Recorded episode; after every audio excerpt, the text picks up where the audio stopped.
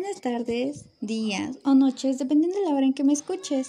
Te doy la bienvenida a mi podcast. Procedo a presentarme. Mi nombre es Ariadna Concepción Quechupamaya. Soy estudiante de la Universidad Veracruzana en la licenciatura en Enfermería. Curso actualmente el primer semestre en el periodo septiembre de 2020-febrero de 2021. He creado este podcast para la experiencia educativa de nutrición, impartida por la docente Teresita del Niño Jesús Flores Montero. Comencemos. El día de hoy hablaremos de la norma oficial mexicana NON 015 SSA 2 2010 para la prevención, tratamiento y control de la diabetes mellitus. Como introducción se tiene que la diabetes mellitus es un padecimiento complejo que lleva implícito una serie de situaciones que comprometen el control de los pacientes, lo cual favorece el desarrollo de complicaciones. La epidemia de la diabetes mellitus es reconocida por la Organización Mundial de la Salud como una amenaza mundial. Se calcula que en el mundo existen más de 180 millones de personas con diabetes y es probable que esta cifra aumente a más del doble para 2030. En 2005 se registraron 1.1 millones de muertes debido a la diabetes, de los cuales alrededor de 80% ocurrieron en países de ingresos bajos o medios, que en su mayoría se encuentran menos preparados para enfrentar esta epidemia. Esta norma tiene como objetivo establecer los procedimientos para la prevención, tratamiento, control de la diabetes y la prevención médica de sus complicaciones, así como también de observancia obligatoria en el territorio nacional para los sectores público, social y privado. Está basada en referencias como lo son la norma 017 SSA 2994, que es de la vigilancia epidemiológica, la NON 168 SSA 1 1998 del expediente clínico, como otras más normas que nos faltan mencionar.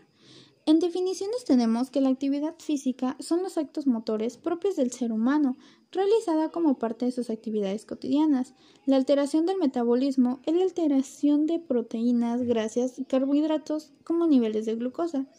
La angiopatía diabética es la alteración de los vasos sanguíneos, aparece como complicación crónica de la diabetes. La aterosclerosis es la infiltración de la íntima con micrófagos cargados de grasa, proliferación de células. La arteriosclerosis es el endurecimiento de las arterias. El automonitoreo es el análisis de la glucosa, azúcar, que las personas con diabetes realizan de acuerdo a indicaciones.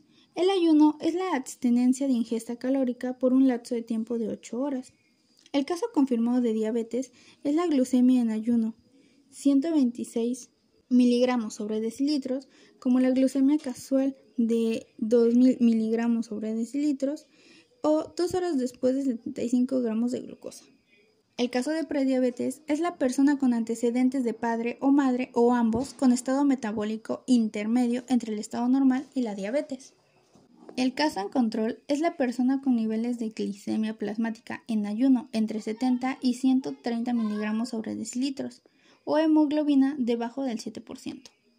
La cetosis es la acumulación de cuerpos cetónicos en los tejidos y líquidos corporales. La cetoacidosis es la complicación aguda por deficiencia absoluta o relativa de la secreción de insulina. Diabetes, que es la enfermedad sistémica crónico-degenerativa de carácter heterogéneo con variables de hereditaria. La diabetes gestacional, que es la presencia en el embarazo. Diabetes tipo 1, que es la destrucción de células beta del páncreas, diabetes tipo 2, resistencia a la insulina, paciente mayor a 30 años. El diagnóstico de prediabetes es la glucosa normal. El educador en diabetes es el profesional capacitado. La glucemia casual es la glucosa capilar o plasmática a cualquier hora del día, independientemente del periodo transcurrido después de la última ingestión de alimentos. La glucemia de riesgo para desarrollar complicaciones crónicas es mayor o igual que 111 miligramos sobre decilitros en ayuno y mayor o igual que 140 miligramos sobre decilitros en el periodo postpandrial inmediato. La glucosa normal en ayuno es una glucosa de ayuno mayor a 100 y menor a 125 miligramos por decilitro. La hiperglucemia en ayuno es la elevación de la glucosa por arriba de lo normal mayor o igual que 100 miligramos sobre decilitro durante el periodo de ayuno puede referirse a la glucosa alterada en ayuno o a la hiperglucemia compatible con diabetes, dependiendo de las concentraciones de glucosa según los criterios específicos en esta norma. La hiperglucemia postpandreal es la glucemia mayor a 140 miligramos por decilitro dos horas después de la comida. La hipoglucemia, que es el estado agudo en el que se presentan manifestaciones secundarias o descargas, es la elevación de la glucosa por arriba de lo normal, mayor o igual que 100 miligramos sobre decilitro durante el periodo de ayuno. Puede referirse a la glucosa alterada en ayuno o a la hiperglucemia compatible con diabetes, dependiendo de las concentraciones de glucosa según los criterios específicos en esta norma. La hiperglucemia postpandreal es la glucemia mayor a 140 miligramos por decilitro dos horas después de la comida. La hipoglucemia, que es el estado agudo en el que se presentan manifestaciones secundarias o descargas adrenérgicas. La nefropatía diabética es la complicación renal tardía de la diabetes, daño predominante de tipo glomerular en compromiso intersticial. La neuropatía diabética, que es la neuropatía semática, que afecta a los nervios sensitivos y motores voluntarios y puede corresponder a un daño difuso. Resistencia a la insulina, que es la disminución de la efectividad de esta hormona, ya sea exógena o endógena, en los tejidos muscular, hepático y adiposo. Y faltan muchas más definiciones por mencionar, pero hemos dicho las más esenciales para esta norma. En otro apartado encontramos también lo que son los símbolos y abreviaturas, en donde nos viene explicado cada uno de los términos que se habían visto anteriormente. En generalidades nos dice que los procedimientos y acciones para la prevención, detección, diagnóstico y tratamiento de la prediabetes y diabetes mellitus tipo 2 y 1 se consideran como síntomas clásicos de la diabetes a la poliuria, la polidipsia, la polifagia y la pérdida de peso. La diabetes tipo 2 es la más común en diabetes. Su prevención es un pilar que debe evitar la aparición de la enfermedad. Factores de riesgo como lo son el sobrepeso, obesidad y sedentarismo. Familiares de primer grado con diabetes o mayores de 45 años de edad. La prevención de la diabetes mellitus se realiza en tres niveles, primaria, secundaria y terciaria. Comenzaremos con la prevención primaria. Esta tiene como objetivo evitar el inicio de la enfermedad, como modificar el estilo de vida en la población general y en prevención secundaria a pacientes ya con diabetes mellitus. Se intenta evitar la aparición de complicaciones agudas y después de las crónicas. La prevención terciaria es que los pacientes con complicaciones crónicas tienen como objetivo evitar la discapacidad por insuficiencia renal, ceguera, pie diabético y evitar la mortalidad temprana por enfermedad cardiovascular. Esto se podrá evitar mediante el control del peso, en donde se dice que la reducción ideal del peso debe ser entre el 5% y el 10% del peso total, debe ser meta anual hasta alcanzar su peso ideal. La actividad física, que es habitual en sus diversas formas, actividades de la vida diaria, trabajo, no sedentario, recreación y ejercicio, tiene un efecto contra la diabetes. En el caso de personas de vida sedentaria, se recomienda ejercicio aeróbico, en especial la caminata, por lo menos 150 minutos a la semana. La alimentación.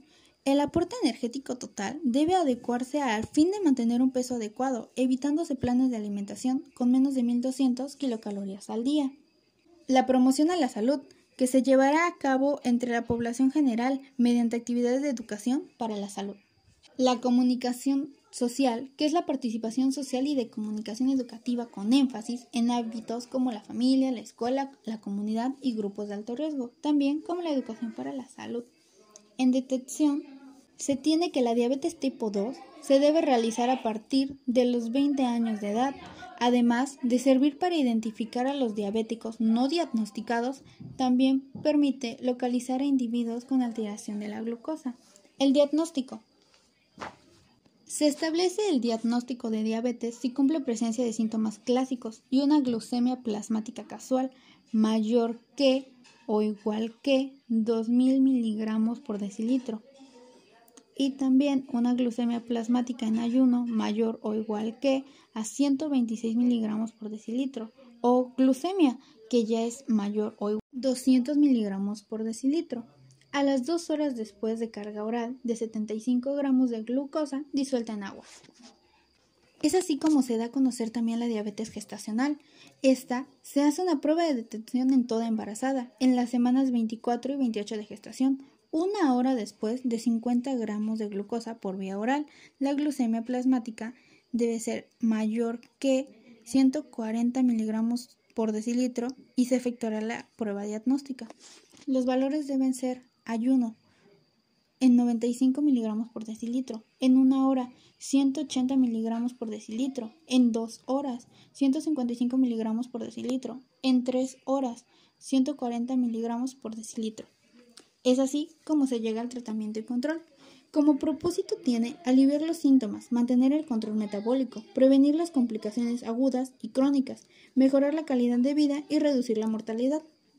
Para ello, se va a llevar a cabo un tratamiento no farmacológico, el cual se llevará a cabo mediante el ejercicio, el control del peso, un plan de actividad física, mediante el plan de alimentación, para proporcionar atención nutricional al adulto mayor que padece esta enfermedad, el monitoreo de la glucosa, los grupos de ayuda mutua y el automonitoreo. Esto nos ayudará a que no se llegue a un tratamiento farmacológico. En dicho tratamiento farmacológico se encuentran los medicamentos como los sulfonilureas, que son contraindicadas en la diabetes tipo 1, embarazo y durante la lactancia, los biguanidas, las insulinas o la combinación de estos. La utilización de insulina es que la insulina humana debe considerarse como el medicamento de primera línea en diabetes. Los aspectos generales es que en cada visita se debe evaluar el control metabólico. La neuropatía es la detección temprana, es importante el paciente, debe ser referido al especialista. El pie diabético es incluido el calzado inadecuado, deformidades del pie, incapacidad para el autocuidado, descuidado, alcoholismo y tabaquismo. La nefropatía, que es la microalbulinurea, que es un marcador de nefropatía clínica y de enfermedad microvascular. Otras formas de diabetes, como lo hemos mencionado, aparte de la gestacional, también se debe ver la vigilancia epidemiológica, que es el sobrepeso y la obesidad como factores de riesgo para la diabetes. Es así como hemos llegado a lo último de esta norma, que también incluye los apéndices. Apéndice normativo A, que es el sistema de equivalentes, composición promedio de los grupos de alimentos. El apéndice normativo B, que es la estimación de requerimientos energéticos diarios según diversas condiciones de los individuos. El apéndice normativo C, que es la escala de factores de riesgo validada. El apéndice normativo D, que es la historia clínica del paciente diabético. El apéndice normativo E, que son las metas básicas del tratamiento y criterios para evaluar el grado de control del paciente el apéndice normativo F, que es la evaluación clínica del paciente antes de establecer un programa de ejercicios. Apéndice normativo G, que es el plan alimentario según las condiciones específicas. Apéndice normativo H, que es el esquema del tratamiento para pacientes diabéticos obesos. Apéndice normativo I, que es el esquema de tratamiento para el paciente diabético no obeso.